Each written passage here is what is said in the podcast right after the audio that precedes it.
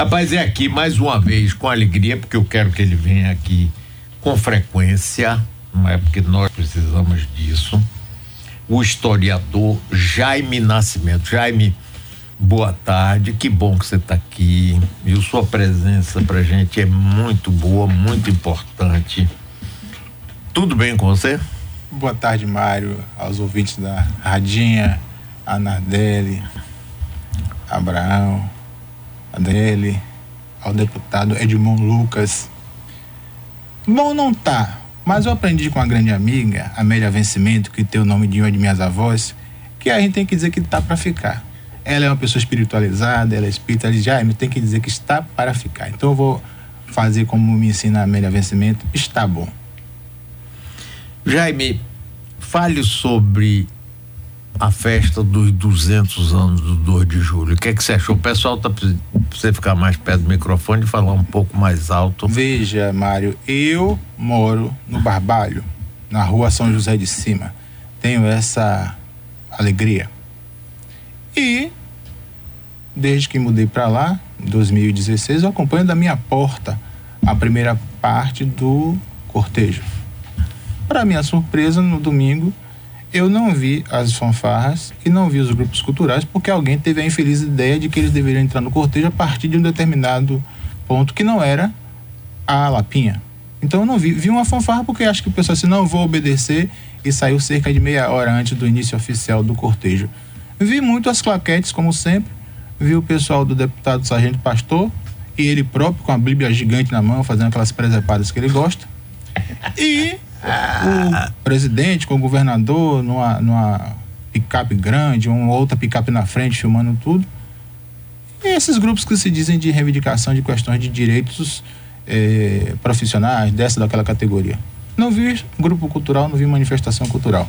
Como eu ainda estou um tanto ressabiado com a questão da pandemia, eu tenho evitado, ainda evito, continuo usando máscara e evito multidões, de modo que não seguir com o cortejo. Mas o que eu vi me decepcionou em muito. Aconteceu no sábado que eu já previa, uma casa que está logo no, no alto da ladeira da Soledade, desabou uma parte, desabou, tentaram demolir, não sei. Eu sei que todo aquele conjunto arquitetônico da ladeira da Soledade está em petição de miséria. O próprio convento da Soledade está fazendo uma reforma lá. E outras casas também na rua São José de Cima e na São José de Baixo. De modo que eu não entendo muito show. Aquilo que você já disse, eu falei aquele dia que você me salvou, que Malu me salvou, que Ricardo Castro, o artista, o ator, me salvou, porque vocês disseram coisas que ficaram presas na minha garganta. Uma das coisas que você disse é a questão de que tudo agora é entretenimento. Então, faz muita festa, muito show, muito isso, muito aquilo, mas o cerne principal deste momento não se cuidou. Por exemplo, o Mário era para ter acontecido, ter sido realizado, e ainda dá tempo, já que dizem que vão comemorar o ano inteiro. O ano começou em janeiro, segundo eu sei, né? O ano civil começa em 1 de janeiro e duas datas foram perdidas: o 7 de janeiro em Itaparica e o 20 de fevereiro, o assassinato da Sora Madre Joana Angélica. Então não sei qual é o ano que eles falam. Pô, bem, a partir de agora, julho, ainda dá tempo de organizar um grande congresso de história da Bahia para tratar desses assuntos e, inclusive, discutir essa grande polêmica que se transformou a existência ou não da menina superpoderosa. É isso. Olha, vocês aí participem. Ô, Edmond, você, apesar de ser interiorano. Certo. Né, é, mas você veio relativamente cedo para aqui. 1960. Estudar, né? é. 1960. É, não é tão cedo assim. Você nasceu em 44, você já é 16 anos, não é cedo. Você participou alguma vez do. A vida toda. Foi? Desde como. Você ia fazer o quê? Na época, na época na época Você sabia que antes, minuto, antes dele ser médico, grande médico, não é brincadeira, ele é sério. E político também, foi deputado, secretário de Wagner, e foi uma peça importante no governo de Wagner. Ninguém fica pensando que é de bom. É, e médico. É, ele para poder ganhar a vida, não pesar no bolso do pai dele, que grande, esse, um dos grandes médicos que a Bahia teve, mas que teve mais de 40 filhos. Então, para sustentar todo mundo era difícil. Então, Edmundo disse: não, meu pai, deixe que eu vou também me virar. Sabe o que, é que ele fazia? Era camelô no terreiro de Jesus. Estou mentindo? Não, mas aí foi só na época da faculdade. Sim. Antes eu fui professor. Eu, antes eu fui. Silvio Santos também foi camelô. Isso, mas ele foi mais sabido que eu, que progrediu. Eu parei ali. Não vendi mais nada. Eu vendia só óleo de fígado de bacalhau. Ele servia para tudo. Ele fez outras coisas, fez a televisão, ficou rico. E eu até hoje admiro a inteligência dele. Mas é verdade. Mas antes quando cheguei aqui, eu fui ser vendedor de livro, batendo de porta em porta. Agora você viu, em 1960, como era recebido, né, meu amigo? Era uma coisa Rapaz, você vendia muito esse negócio de livro. Eu mesmo comprei é. muito livro. Tinha um vendedor, rapaz, agora eu me esqueci o nome dele. Ele tinha um bar ali de junto do Palácio da Aclamação, assim, na descida, que chama Raso da Catarina. Hum. Fábio, não, rapaz, era uma figura ótima. Sim, mas você vendia livro, mas você vendia. Você também. Vendia. Deu de camelô. Mas hoje eu encontrei coincidentemente uma colega de turma que há muito no tempo. A primeira coisa que ela me falou, e aí, Edmond? Porque como nós não tínhamos dinheiro. Nós, mais próximo do nós não tínhamos dinheiro, aí nós pedíamos, eu pedi a, a, Era o diretor da faculdade, que era um homem muito elegante, eh, foi reitor também da universidade. Ele que ele me concedesse um bocado de aqueles vidrinhos de penicilina e álcool carminado. Então nós enchemos aqueles vidros com essas colegas, inclusive essa que eu encontrei hoje, e nós vendíamos ali. Eu vendia, então eu, como eu gostava muito de fazer algumas mágicas, alguns truques, mas eu botava aqueles frascos todo dentro de uma mala, e eu chegava lá, aqui dentro dessa mala tem uma cobra, dona Pascoalita, que vai dançar na ponta do rato, e fui lá a perna da garota vai ser vergonha que tiver na praça, mas desde aqui nós temos óleo de filho de bacalhau que serve para dor de cabeça, de, de, de, de ouvido e coisa e tal. E nós vendíamos e aquele dinheiro era o dinheiro que nós íamos fazer farra, né? Era justo, né não? Ah, mas, não era para su sustentar. era sustentar o vício da bebida. E aí, mas aí alguns outros caminhos, quando tinham dificuldade, sabendo que eu era estudante de medicina, pediam e eu ia e fazíamos algumas considerações para ele vender os produtos dele. Mas isso é uma parte importante da minha vida, senão não tira história, né? Vim do interior, formei médico, pronto, acabou, né? Não tem para chegar ao médico. Teve uma, uma escadazinha para subir, né? Sim. Mas é que, vamos voltar aqui ao nosso. Que é mais interessante.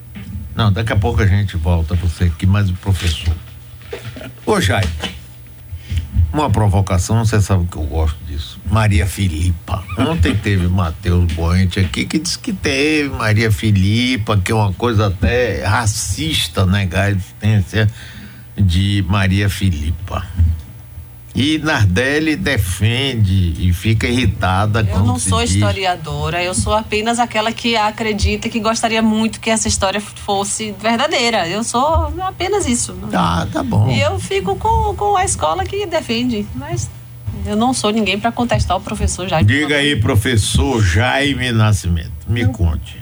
Não, Nardelli, você pode contestar, as pessoas todas podem contestar. O que eu, o que eu acho estranho, teve uma colega sua, jornalista, que me mandou uma mensagem na semana passada, duas perguntas por conta dessa polêmica. E ela diz assim: o que lhe leva a acreditar que ela não existiu? Eu disse: olha, é o contrário, você está invertendo a ordem das coisas. Qual é a prova de que ela existiu?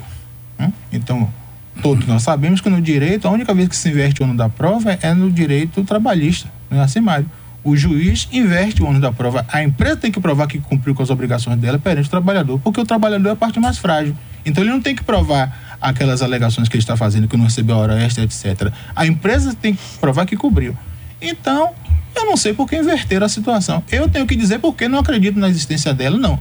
Quem defende a existência tem que provar que ela existiu.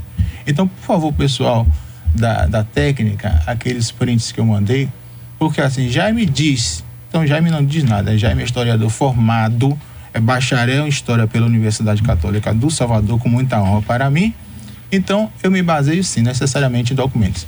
Então, esse primeiro print é do site do Instituto Geográfico Histórico da Bahia. Você abre lá na primeira aba, tem pesquisa online. É a única instituição que tem isso, viu, seu Mário Kertz? Então, você clica na biblioteca ou no arquivo. Clicando no arquivo, vai abrir a caixa de pesquisa. Você coloca o que você tiver de informação, o nome da pessoa ou o assunto que você quer, vai abrir a aba e você coloca lá. Então, feita essa parte, ele vai buscar se ele tem algum registro sobre aquilo que você está solicitando. E em seguida ele apresenta os resultados. Então, se você vai lá, ele vai lhe dizer que existe, pode ir à frente, uma documentação referente, está lá foto, a veterano da guerra em Itaparica.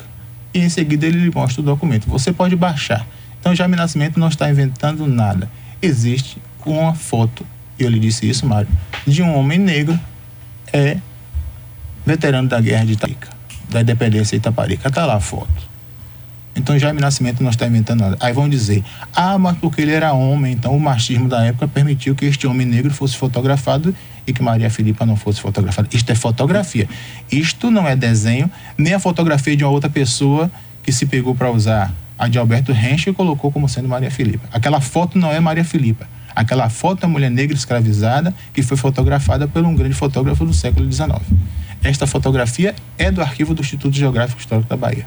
Então, eu não estou inventando. Existiu um homem negro, veterano da guerra de Itaparica, que foi fotografado.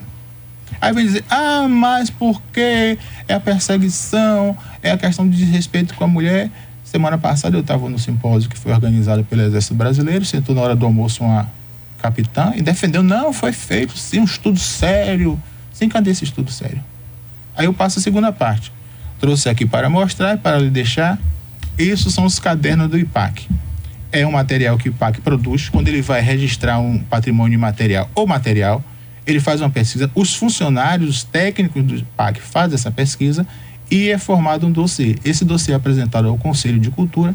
O Conselho de Cultura, a Câmara do Patrimônio, estuda, debate e aprova ou não essa solicitação de registro. Esse é o da festa de Santa Bárbara, que depois de aprovado, o IPAC transforma o dossiê em uma publicação. Esse é o registro da festa de Santa Bárbara e esse aqui é do tombamento do conjunto da Escola Parque.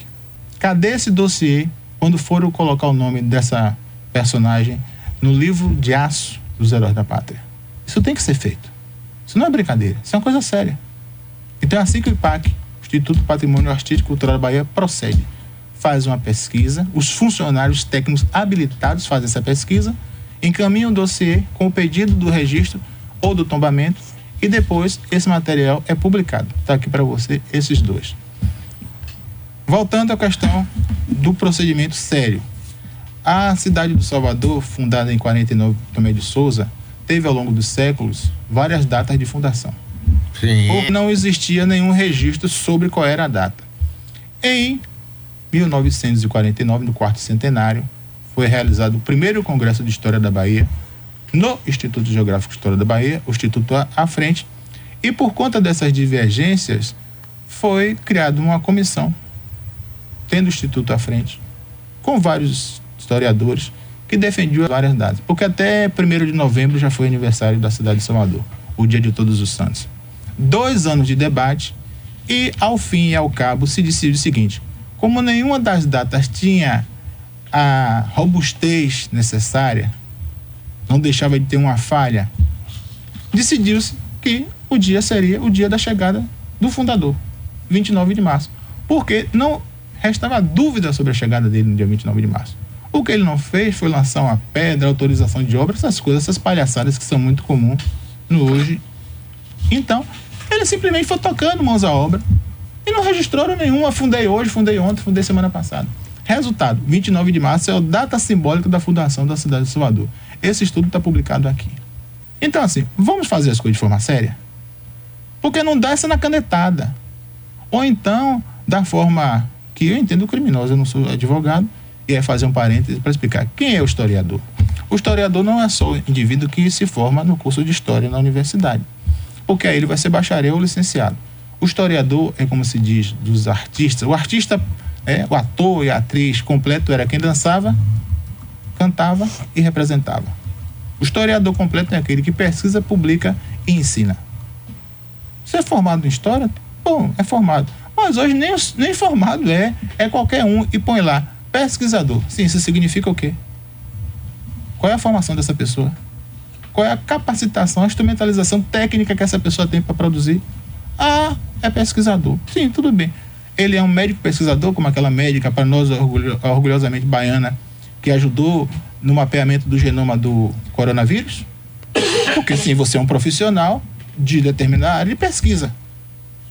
Mas não pesquisador simplesmente. E as pessoas começam a dizer, e aí o historiador é quem tem que estar tá dando explicação para essas loucuras.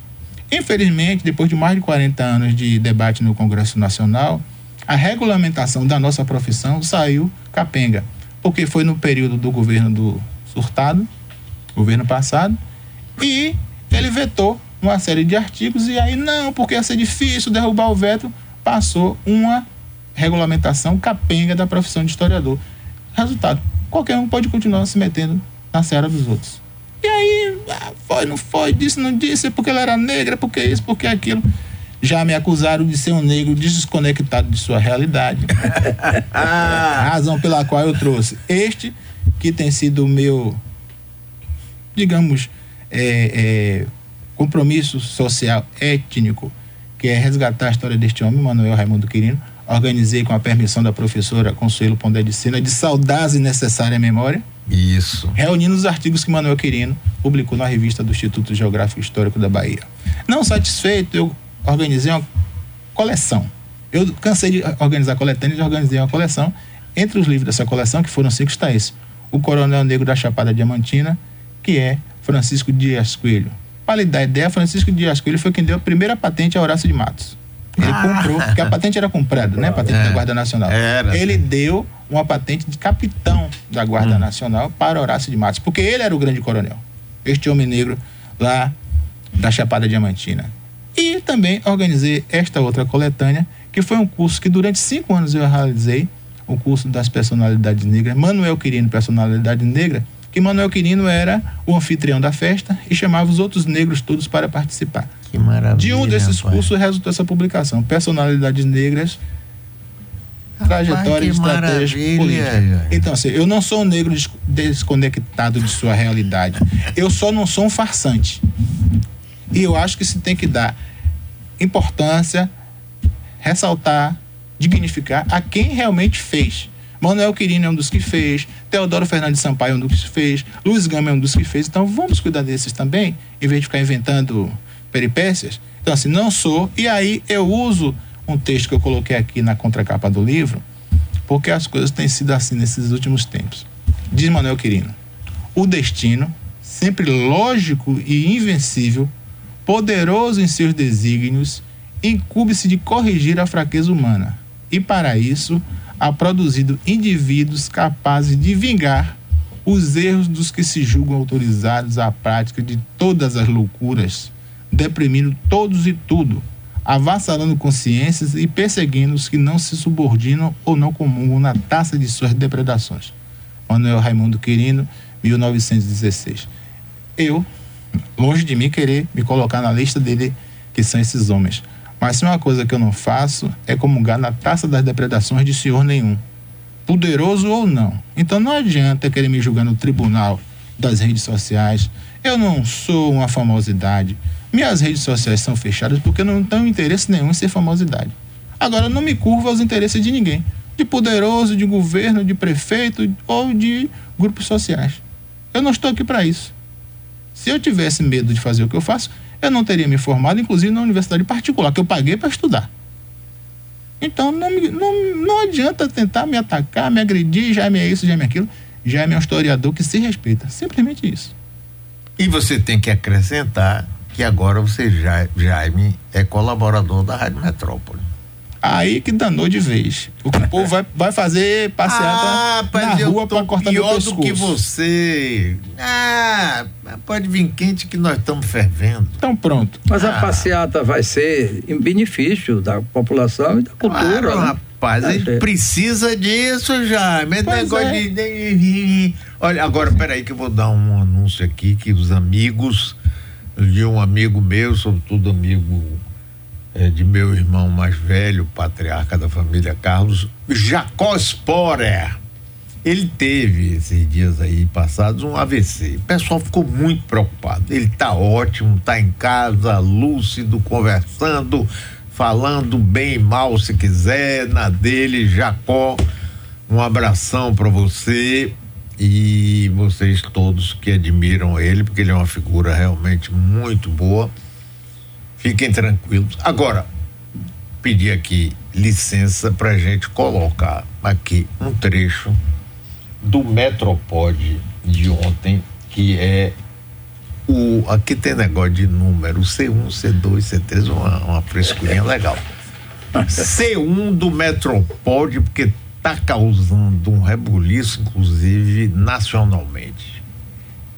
Tá nesse vai não vai, Raimundo vai ser, Raimundo não vai ser, a oposição estava se deliciando, porque a oposição tinha certeza absoluta que se o Raimundo fosse eleito, como seria eleito na Assembleia, né?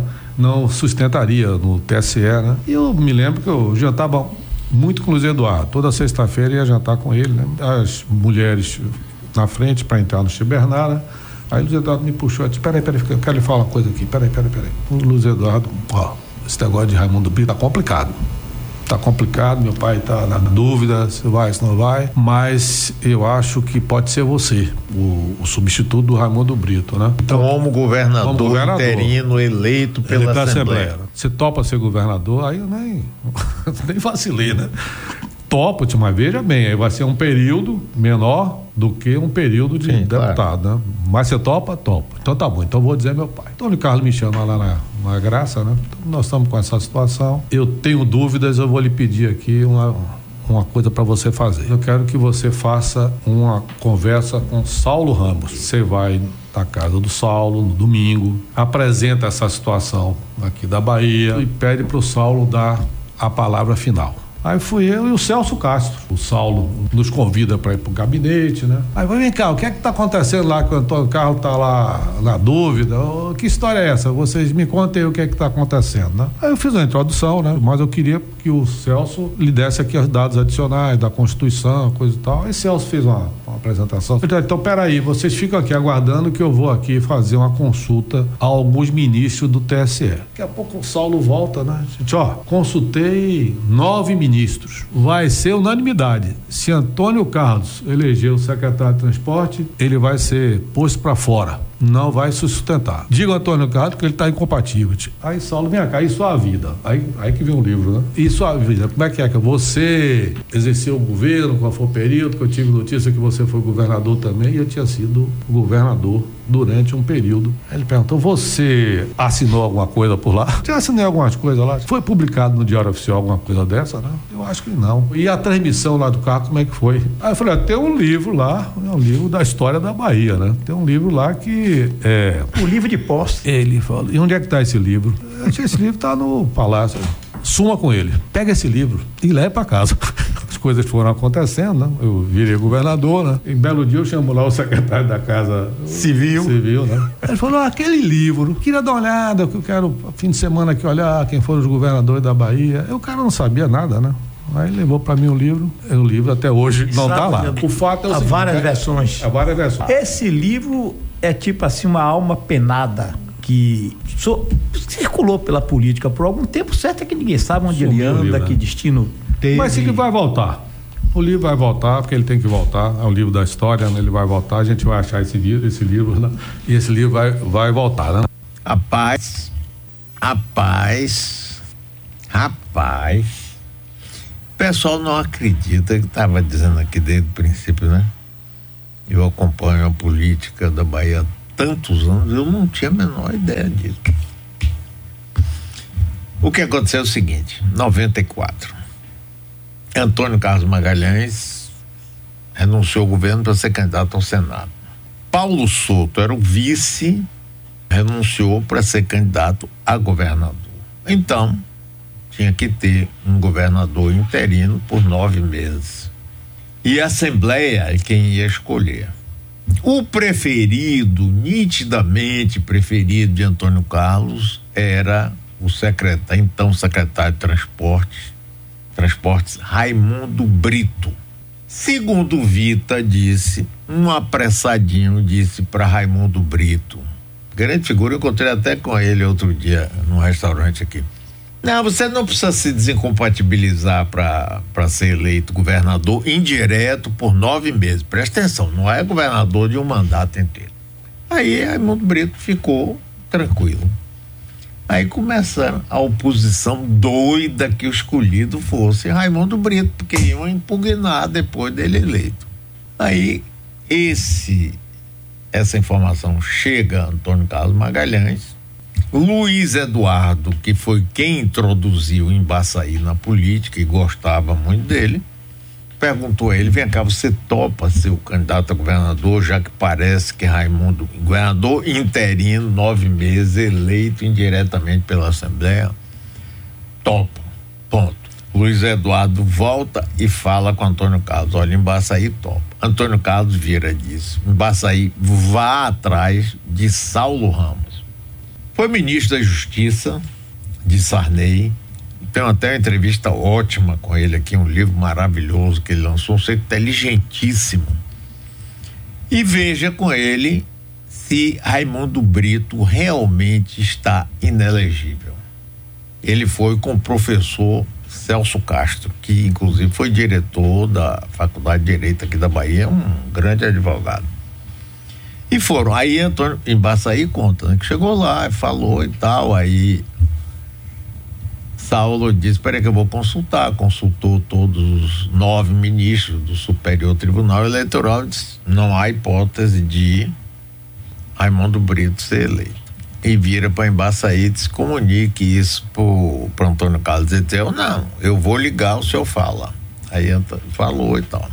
Acabou a conversa. Aí Saulo, que era um ser muito esperto, inteligente, vivo, e disse: Vem cá, e você? Ele era presidente da Assembleia, Antônio Bassaí. Por acaso assumiu o governo em algum momento? Ele disse sim. Que Antônio Carlos, para prestigiar, aliás, vários governadores fazem isso de vez em quando. Antônio Carlos viajou exterior, Paulo Souto deveria ter viajado para o interior, mas em Baçaí disse que ele não foi, foi para o interior de São Paulo. e passou o governo para Embaçaí. E era no período que, com essa posse, Embaçaí estava inelegível também. Essa é é a história.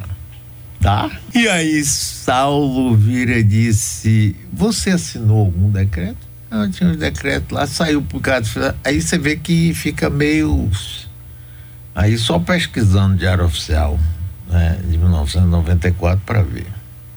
Aí Saulo perguntou, e livro? E tomou posse como? Tem livro de posse? Tem.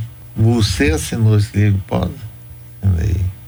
Aí Saulo Ramos suma com o livro. E o livro até hoje não voltou. É uma alma penada, segundo Fernando Vita uma alma penada. Tem até a foto desse livro, a capa.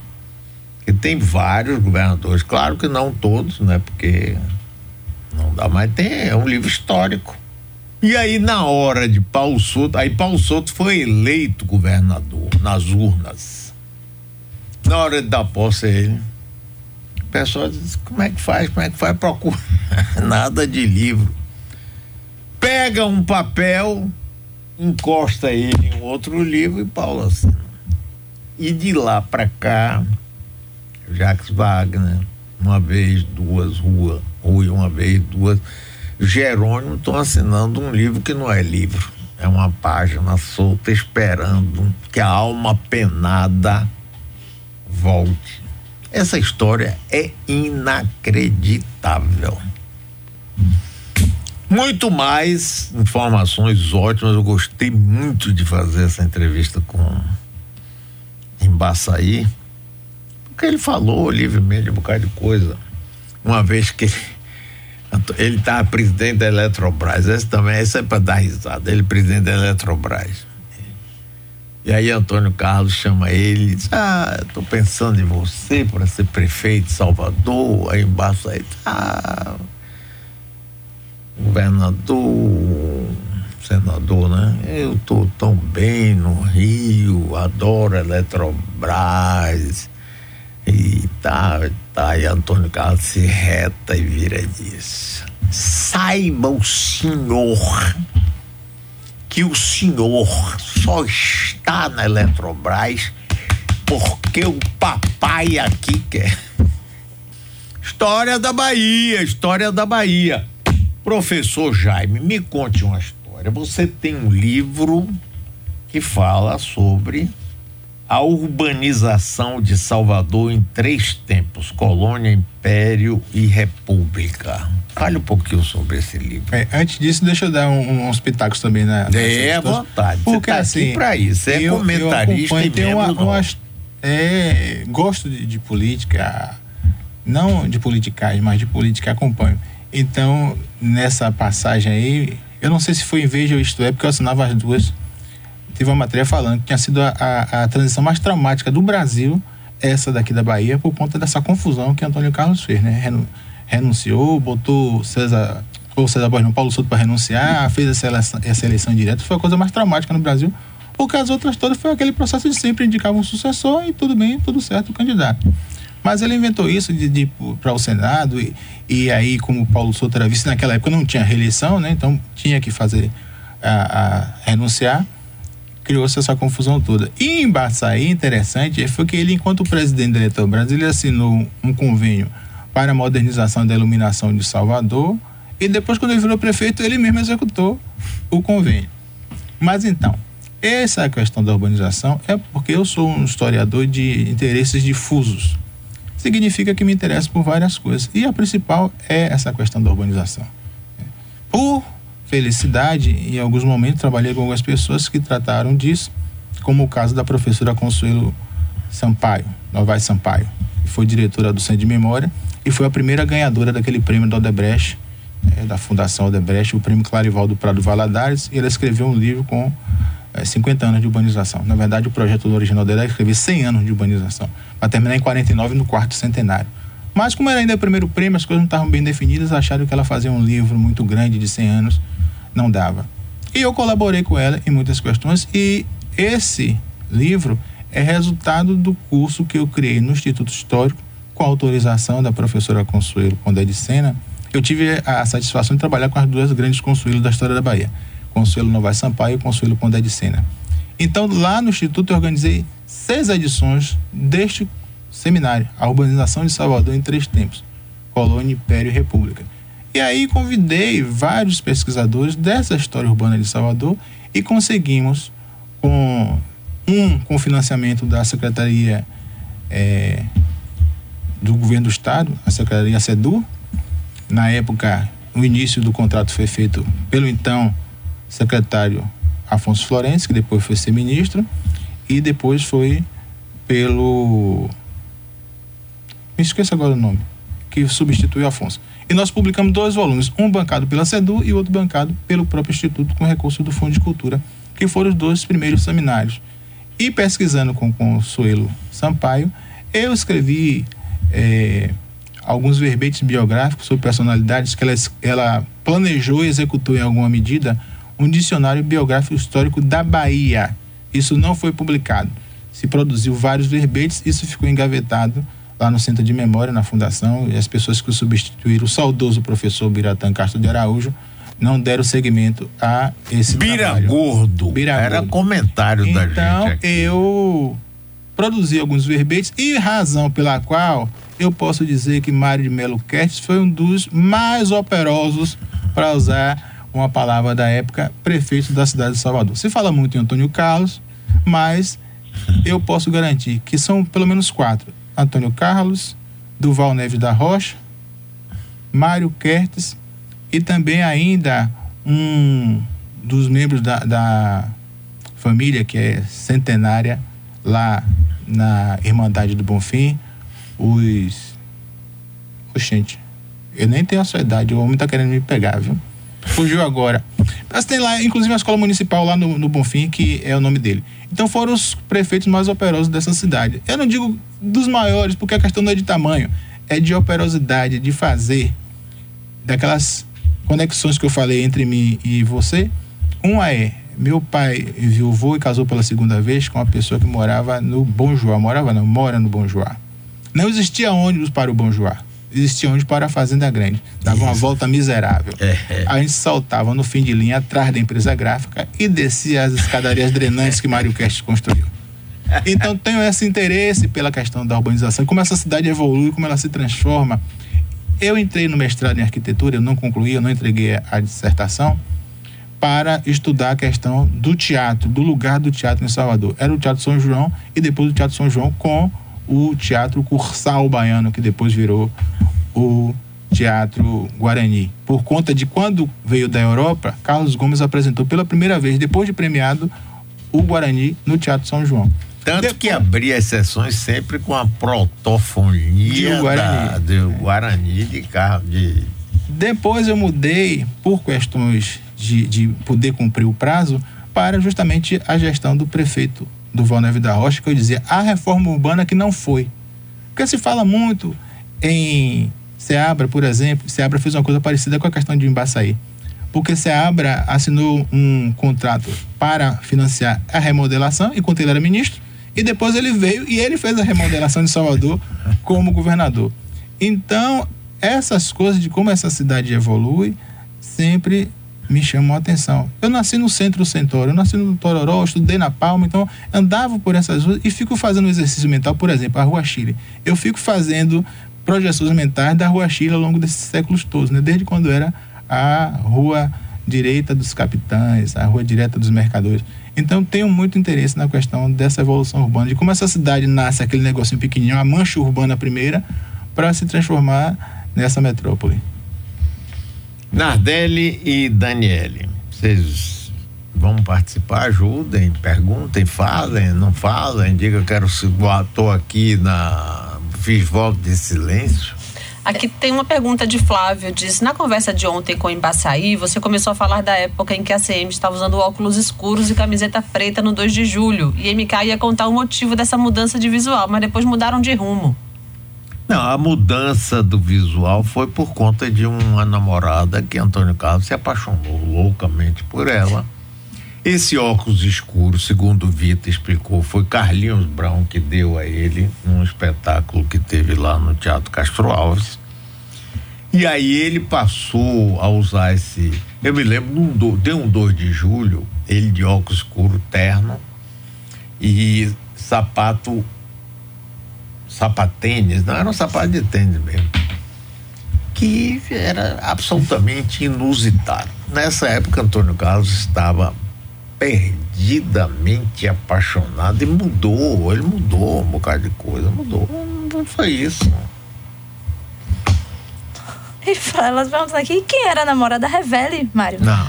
Ah, não, porque tá viva, tá aí, quem conhece, conhece, quem não conhece, conhece. Eu vou ficar agora aqui. É, né? Não é, eu não sou dona Candinha pra estar tá informando, não. Agora eu sei, inclusive, que por conta disso, e aqui Edmond é testemunha na história, Antônio Carlos Magalhães começou a sofrer várias derrotas. Uma foi a morte de Luiz Eduardo, que foi a pior de todas mas ele tinha um domínio total do Tribunal de Justiça da Bahia. Todo sábado, e eu sou testemunho, no palácio ou na residência dele, ele recebia 10, 15 desembargadores. O cara estava sempre muito bem e tal e tal, e ele tinha uma influência enorme. Até que apareceu um desembargador, aliás, nomeado por ele, mas era não tinha como não nomear ele, doutor Dutra Sintra, um homem de uma liderança forte e tal. E aí teve uma disputa pela presidência do tribunal. Edmond, conta essa história aí que você viveu. é, realmente teve uma disputa na época, eu era, eu era deputado, eu era líder, inclusive, da oposição e junto com líder. Você não era mais líder de Antônio Carlos, não? Não. Eu nunca fui líder de Antônio Carlos. Ele poderia ter sido meu, porque eu não gostava muito, você sabe, de. de coisa, porque não, ele. Gostava muito de quê? Não, não gostava muito de. Porque ele era muito duro com as pessoas, né? E eu também sou um tabarelo lá do interior, meio também bravo, né? E ele era capaz de, se ele me desse um tapa, eu caía, porque eu era muito forte, eu muito fraco, né? Por isso que eu lhe digo a você, eu nunca tive inimigos. Eu disse há pouco a vocês. O único inimigo que eu tive na vida sou eu mesmo.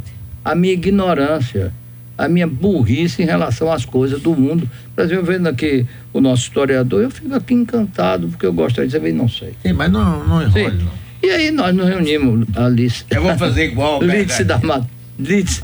A, a prece. Com a da, Litz da Mata, Alice Portugal, Moema, Nelson Felipe, nos juntamos e começamos a trabalhar junto com o, o desembargador. E Sim, mas algumas vezes você foi na casa de Antônio Carlos com o nosso querido saudoso Junival levar um presente de aniversário para ele. Não, Junival, eu não. Mas você estava acompanhando o Junival? Acompanhava. Ah, ah, ah, ah, Sim.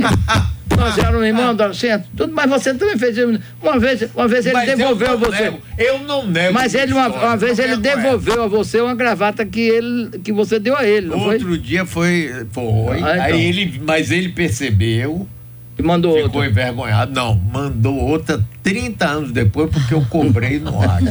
então você, mas essa é outra história. Pare, Bom, mas então nós, e realmente, Dutra venceu as eleições e houve uma mudança daí muito grande no, no judiciário baiano. Né? Foi uma figura Sim, importante. Mas aí... E o que você quer? Ah. Você quer que eu quê? Vou falar mais nada do que isso. Porque eu não posso aqui depois mas eu vou falar. Re revelar. Não, não posso revelar depois que tinha um livro e eu, eu, escondi o livro. Aí vai não, ser uma Não, não, não. O que aconteceu foi o seguinte: Antônio Carlos Magalhães fez desembargador o advogado Amadis Barreto, por quem, por via travessa, ele tinha uma ligação hemosentimental. no determinado momento, eleição para presidente do Tribunal de Justiça. Antônio Carlos diz: meu candidato é Amadis Barreto. Mas só que ele ia ser derrotado. Antônio Carlos insistiu. O desembargador Dutra Sintra propôs uma solução que não derrotasse ele, que foi eleger o irmão de Antônio Carlos Magalhães, irmão pai de pai, presidente do tribunal era um desembargador querido por todo mundo, um cara honestíssimo, Gente, sério, não é? E Dutra mandou um recado, disse, olha, avisa o governador que ele vai perder a eleição.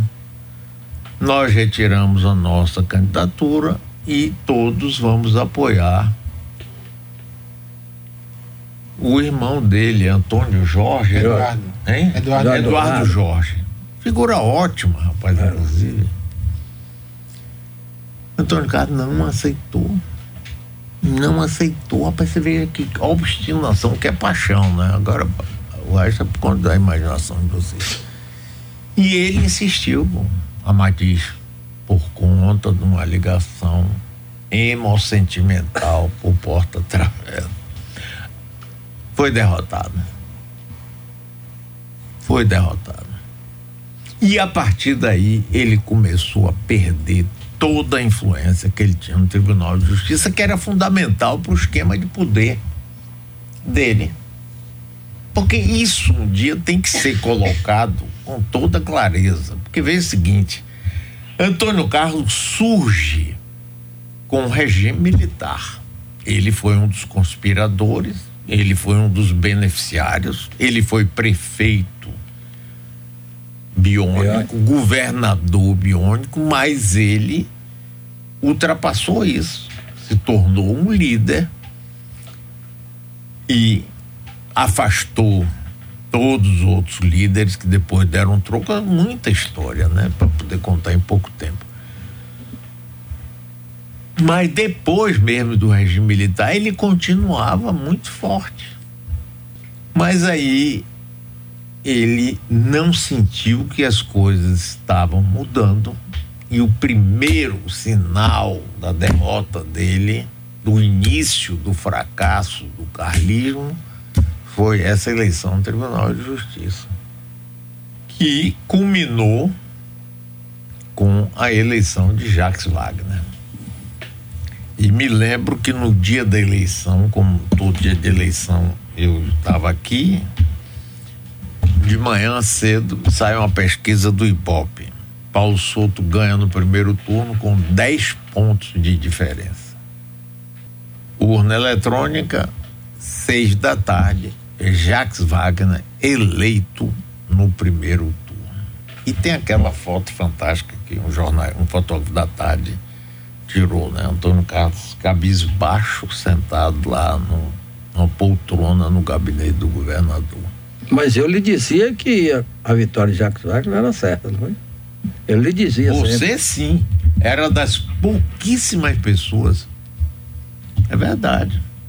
Mas olha, infelizmente o tempo da gente acabou.